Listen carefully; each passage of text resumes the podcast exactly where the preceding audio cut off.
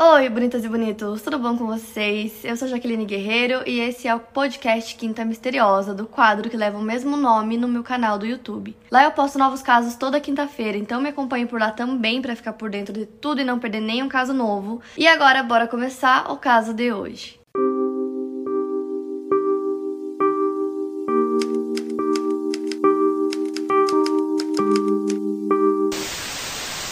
Caso que eu vou contar para vocês hoje envolve duas mulheres. A primeira é a Jane Ann James, que nasceu em 13 de julho de 1941 em St. Joseph, Missouri, nos Estados Unidos. Ela se formou em enfermagem na Inglaterra, mas ela trabalhou durante muitos anos no Canadá no setor da aviação civil. Ela era uma ex-comissária de bordo da Canadian Pacific Airlines e ela era uma profissional de sucesso, ela era chefe de um grande sindicato de comissários de bordo. A Jean era casada com um homem chamado Derek James e ele era controlador de tráfego no aeroporto internacional de Vancouver. A família morava em Richmond e eles tiveram um filho juntos. Eles moravam mais precisamente na Bridge Street desde 1987. A Jean era descrita por seus vizinhos como um amor de pessoa, ela era muito querida, muito simpática. Um dos vizinhos do casal diz que eles amavam os animais, que a casa deles sempre ficava super decorada no Natal, que eles tinham várias plantas e deixavam vários comedouros para pássaros. Então agora falando sobre a outra mulher, que é a Gladys Wakabayashi. Ela nasceu em 1951 e era a terceira filha de um bilionário taiwanês. Ela era casada com Shinji Wakabayashi, um japonês executivo da Japan Airlines e juntos eles tinham uma filha chamada Elisa. A Gladys era descrita como uma mulher muito tranquila, de fala mansa, que adorava tocar piano. A Jean e a Gladys se conheceram em 1985, se conheceram porque os filhos delas estudavam na mesma escola, então elas acabaram criando uma amizade que foi ficando cada vez mais forte, não só as duas, mas os dois casais, assim, ficaram super amigos. E a amizade das duas era tanta que a Gladys contou pra Jean que o casamento dela não ia bem, que ela tava tendo vários problemas. Esses problemas continuaram por mais alguns anos, mas aí a Gladys decidiu pedir o divórcio em 1991. Então eles se divorciaram e ela ficou com a guarda da Elisa, é, morando na mesma casa e tal com a Elisa. E aí ela tava muito triste, todos esses problemas que ela tinha no casamento, ela sempre contava tudo pra Jean, desabafava com ela. Então ela meio que sempre buscava conforto na amiga. E aí, um tempo depois, a Jane também começou a ter alguns problemas no casamento dela, porque ela começou a desconfiar do Derek, começou a achar que ele estava traindo ela. Então ela até chegou a perguntar pro porteiro da escola é, do filho dela se ele tinha visto alguma coisa, se ele sabia de alguma coisa. E depois ela também pediu o carro do zelador emprestado para que ela pudesse seguir o Derek sem que ele percebesse que era ela. E na verdade o Derek tinha mais de uma amante, só que a Jean ainda não sabia, ela tava só suspeitando, né? Então ela até chegou a comentar sobre isso com alguns outros amigos, além da Gladys, porque ela disse que estava muito chateada, o casamento não ia bem, ela continuava desconfiando dele. Então ela decide contratar um investigador particular para descobrir finalmente se realmente ele tá traindo ela ou não. E a Jean acabou ligando para um colega do Derek chamado Gary Harris para perguntar onde o marido dela estava. Os dois estavam numa viagem a trabalho. Então ela liga perguntando aonde que ele tá. E o Gary, na verdade, posteriormente contou que o Derek tinha um caso com uma mulher nessa cidade que eles estavam. E ele pediu pro Gary mentir pra Jean caso ela ligasse, dizendo que ele estava em Toronto, mas na verdade ele estava nessa cidade com ele. E ele planejava visitar a amante lá. E aí, no dia 15 de junho, a Jean pede para um amigo dela chamado Brandon Carver é, para ele descobrir as ligações feitas pelo Derek naquele final de semana em que ele estava viajando. Esse amigo consegue descobrir todas as ligações é, que ele tinha feito. E nos números, na verdade, praticamente todos os números que ele tinha ligado era para uma mesma pessoa e aí ela descobriu que essa pessoa era a Gladys. A Jane ficou extremamente chateada porque ela não esperava jamais que isso acontecesse. Ela já estava desconfiando, né, da infidelidade do marido. E quando ela contratou esse investigador particular, ela acabou descobrindo que além da Gladys tinham outras amantes, né, que o Derek tinha outras amantes. Mas ela não ficou tão chateada com todas as outras, mas ficou muito mais com a Gladys, que era a melhor amiga dela. Ela jamais ia imaginar que isso estava acontecendo. Então ela continua tratando ela normal, finge que ainda não sabe de nada. Ela não chega nem a demonstrar que tá chateada ou que tá triste. Ela liga pra Gladys, conversa com ela normal e fala pra ela que ela quer se encontrar com ela porque ela tem um presente para levar. Então, no dia 24 de junho de 1992, a Gladys levou a filha Elisa para a escola entre 8h45 e 9 horas da manhã. Ela foi vista na frente da casa dela por volta das 9 horas da manhã e ela teria aula de piano às 10h30. Essa aula seria na casa da professora dela, mas ela não compareceu à aula, então a professora ligou para a casa dela e acabou deixando uma mensagem de voz perguntando se estava tudo bem.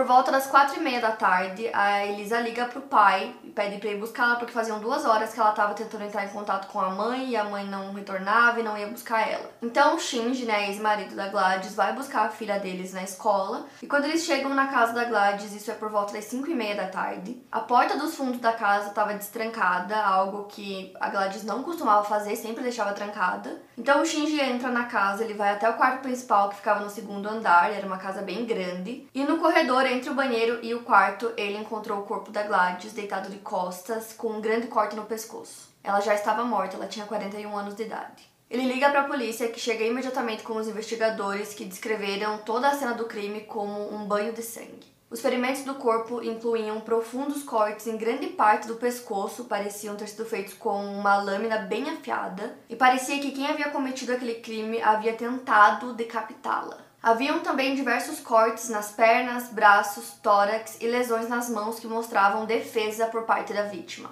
Dois detetives examinaram a cena. O primeiro foi o M. McLennan e ele chegou primeiro, então ele encontrou uma impressão parcial de sapato com sangue no banheiro próximo à cena do crime.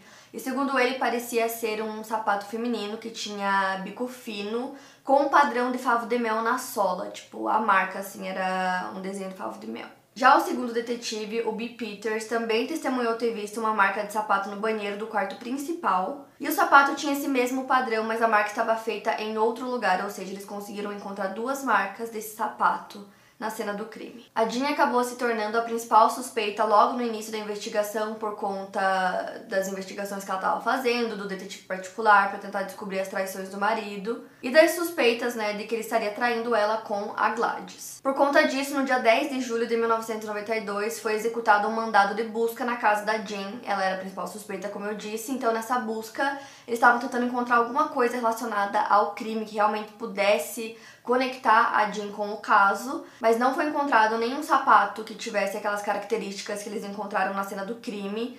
Eles resolveram também pegar os tapetes do carro da Jean para fazer alguns testes. Não encontraram nada. As impressões digitais encontradas na casa também não eram compatíveis com as da Jean e nem com nenhum outro suspeito potencial. E como não tinham muitas evidências no local do crime, o caso acabou esfriando, né? Quando eles chamam de cold case, quando eles acabam meio que deixando é, o caso arquivado, porque não tem é, mais nenhuma evidência, não tem mais nada para investigar naquele momento. Então não foi possível é, realmente estabelecer uma acusação formal contra Jean, porque não haviam provas. Então ela continuou vivendo a sua vida, é, da mesma forma que ela vivia antes, tudo continuou normal, inclusive ela não se separou do Derek. Alguns anos depois, o arquivo do caso foi recebido pela Unidade Provincial de Homicídios Não Resolvidos, isso foi em 2006. Então, todas aquelas evidências antigas foram revisadas. E aí, no ano seguinte, em 2007, a Unidade Provincial de Homicídios Não Resolvidos da Royal Canadian Mountain Police desenvolveu uma operação chamada Mr. Big. Então, nessa operação, diversos policiais se passaram por membros de uma quadrilha e começaram a ter contato com a Jean após pesquisar os interesses que ela tinha e perceber que ela tinha realmente algum interesse por atos criminosos. Tudo começou com uma policial mulher que foi se encontrar com a Jean. De forma casual, elas foram para um spa e lá ela começou a fazer esse primeiro contato da Jean com essa suposta gangue. Então essa policial convida a Jean para fazer parte de um esquema de lavagem de dinheiro no tráfico de drogas. E aí eles ficam durante 11 meses, é, os policiais sempre estavam é, disfarçados, né? Ela não sabia que eram policiais, então eles ficavam disfarçados de membros dessa gangue e eles faziam reuniões com ela para explicar todo esse esquema, o que seria feito. Então foram 11 meses para tentar conseguir é, ganhar a confiança da Jean. Ela parecia super animada com essa nova vida criminosa dela. E todas as reuniões que eles faziam com ela, eles gravavam. Então tava tudo gravado, todas as conversas. Em uma dessas conversas, a Jean até se dispõe assim a cometer um assassinato pela gangue, caso precise. E durante essa operação foi pedido para que a Jean realizasse várias tarefas para a organização criminosa, como entrega de pacotes, transporte de veículos e reuniões com compradores de produtos falsificados. No dia 27 de novembro de 2008, aconteceu um encontro entre a Jean e essa suposta gangue em um hotel em Montreal e durou por volta de 90 minutos, no qual ela confessou ter matado a Gladys. O motivo, ela disse que foi ciúmes. Essa metodologia da Operação Mr. Big já foi utilizada em outros 350 processos criminais e teve uma ótima taxa de sucesso. Então essa confissão aconteceu durante esse encontro que ela teve com a gangue, aí eles pediram detalhes sobre o crime e aí ela começou a contar como tudo foi feito. Ela disse que ela estava desconfiando da infidelidade do marido, começou a né, fazer algumas pesquisas até que ela acabou chegando no nome da Gladys e ela ficou super chateada e que essa foi a motivação do crime. E aí ela contou que quando ela descobriu, ela começou a bolar todo um plano que foi feito assim de forma muito minuciosa ela disse que ela não demonstrou para Gladys em nenhum momento que ela sabia ou que ela estava brava ou chateada. Então, poucos dias depois de descobrir a traição, ela liga para Gladys, fala que tem um presente, que ia levar esse presente na casa dela, então elas marcam esse encontro. E aí ela conta que ela estaciona o carro dela a cinco quadras da casa da Gladys e que ela vai caminhando e ela não vai caminhando pela calçada, vai pela rua. Então ela conta que ela chega na casa da Gladys, trata ela normalmente, ela leva um colar de presente. E aí no momento que a Gladys vai colocar o colar, ela se oferece para pôr e aí ela pega um estilete e começa a ameaçar a Gladys, perguntando sobre a traição. Ela fala que descobriu e pergunta pra amiga que ela conte que realmente ela tava é, ficando com o marido dela, mas a Gladys não fala, ela disse que não, que isso não é verdade.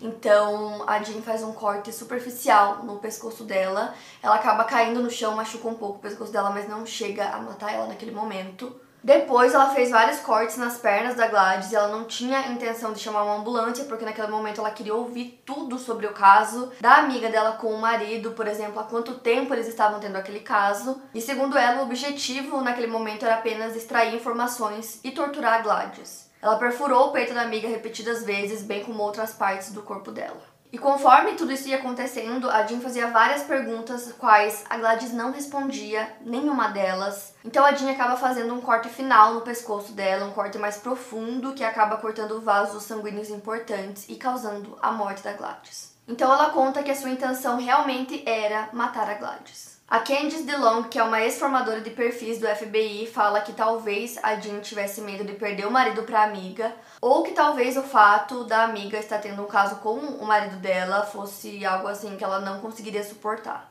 Lembrando que a Gladys não confessou, ela não chegou a confessar que ela realmente estava tendo um caso com o Derek, então a prova, digamos assim, que a Jean tinha eram aquelas ligações. E aí ela continua contando tudo que aconteceu naquele dia. Ela disse que depois ela destruiu todas as provas, né, as roupas que ela estava usando, ela destruiu em um incinerador. Depois ela jogou o estilete em uma lata de lixo do outro lado da cidade. Mais tarde ela acabou vendendo o carro que ela usou. E ela também usou luvas, então ela foi muito cuidadosa é, no momento do crime para não deixar evidências de DNA. Ela inclusive levou embora uma xícara que ela usou para tomar café com a Gladys antes de cometer o crime. E com essa confissão que ela deu, né, durante é, esse encontro com a gangue, ela foi presa no dia 16 de dezembro de 2008 e ela já tinha 67 anos. No julgamento que ocorreu em 2011, a sua defesa tentou argumentar que a acusação era falsa e foi feita com base em informações que foram divulgadas na época do assassinato e a Jean se declarou inocente. O ex-marido da Gladys disse durante o julgamento que a Jean ligou para ele dois dias depois é, de ter encontrado o corpo da Gladys. Então essa ligação foi feita no dia 26 de junho de 92 e a Jean queria saber o que havia acontecido, queria que ele contasse detalhes de como o corpo foi encontrado.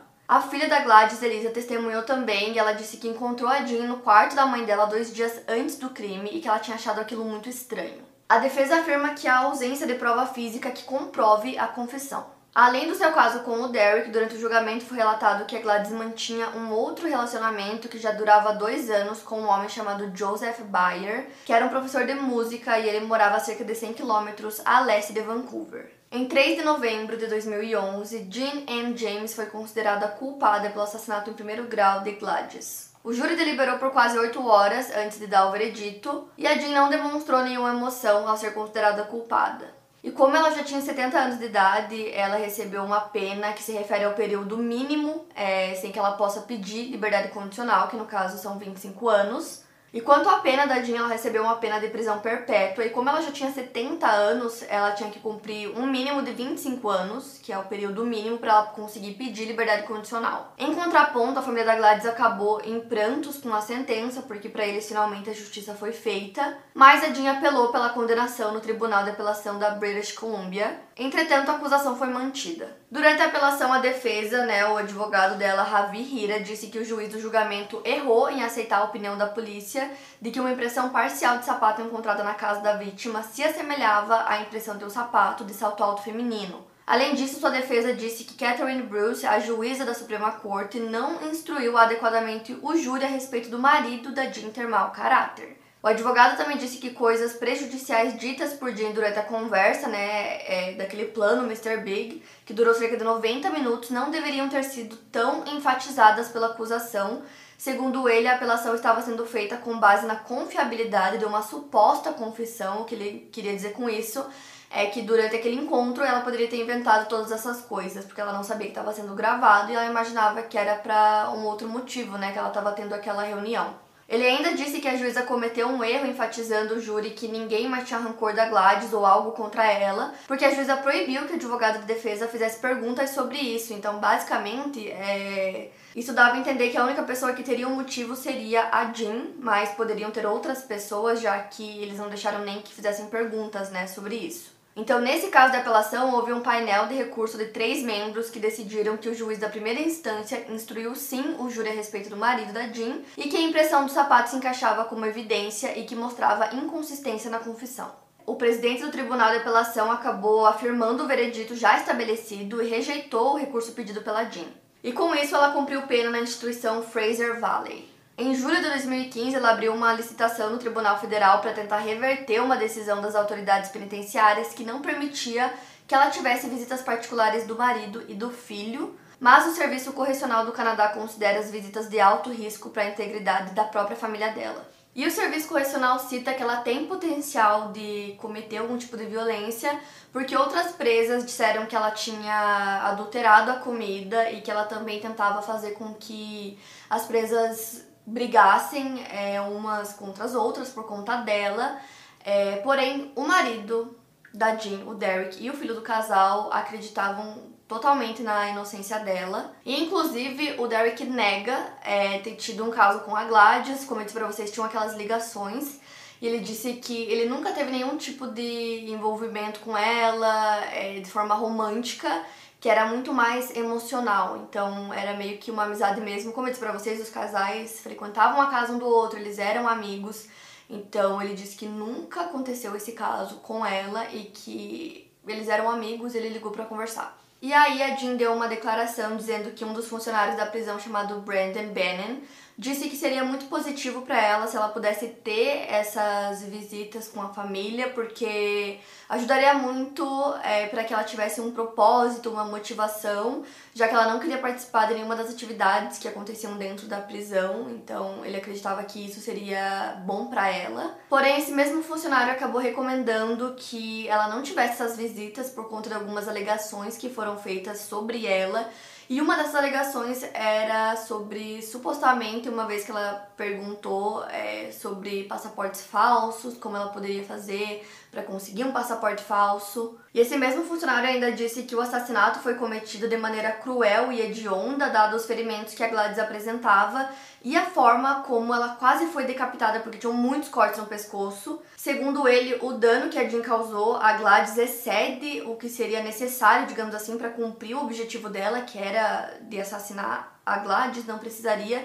ter sido feita dessa forma, que segundo ele foi extremamente cruel. No mês seguinte, a Jean perdeu essa licitação e seu marido continuou não tendo permissão de fazer visitas íntimas a ela. Tanto a Jean quanto o Derek negam que a Jean tenha sido violenta com ele e eles não tiveram problemas relacionados a isso em suas visitas supervisionadas. Porém, a Jean se nega a seguir as programações internas da prisão que visam melhoria pessoal né, das presas então, em questões relacionadas à atitude, emoções e casamento, né, todas essas coisas. E por conta disso, as autoridades da prisão são obrigadas, por determinação judicial, a considerá-la uma prisioneira de alto risco. Em 2021, a Jean completou 80 anos de idade e ela só poderá ter chance de pedir liberdade condicional quando ela tiver por volta dos 94 anos de idade. Então é isso, gente. Esse foi o caso. Ela segue na cadeia, né? Cumprindo a pena. É, a prova que eles têm de que a Jean é a culpada é essa confissão que ela fez naquele encontro com a suposta gangue, né? Que foi tudo uma armação. É, e só essa confissão, que mais tarde ela disse que era tudo mentira e que ela era inocente, então a confissão dela foi feita naquele momento que ela não sabia que estava sendo gravado nem nada daquilo. É, de evidências mesmo, como eu disse pra vocês, eles não conseguiram é, ligar a Jean ao caso, não tinha nada que ligasse ela ao caso, então foi apenas com essa confissão. E, né, por a motivação de ciúmes e tal, do marido ter tido um caso com a amiga, enfim, quero muito saber o que vocês acham. Para mais casos, siga o meu podcast. Lembrando que os casos novos saem primeiro lá no meu canal do YouTube. Obrigada por ouvir e até o próximo caso.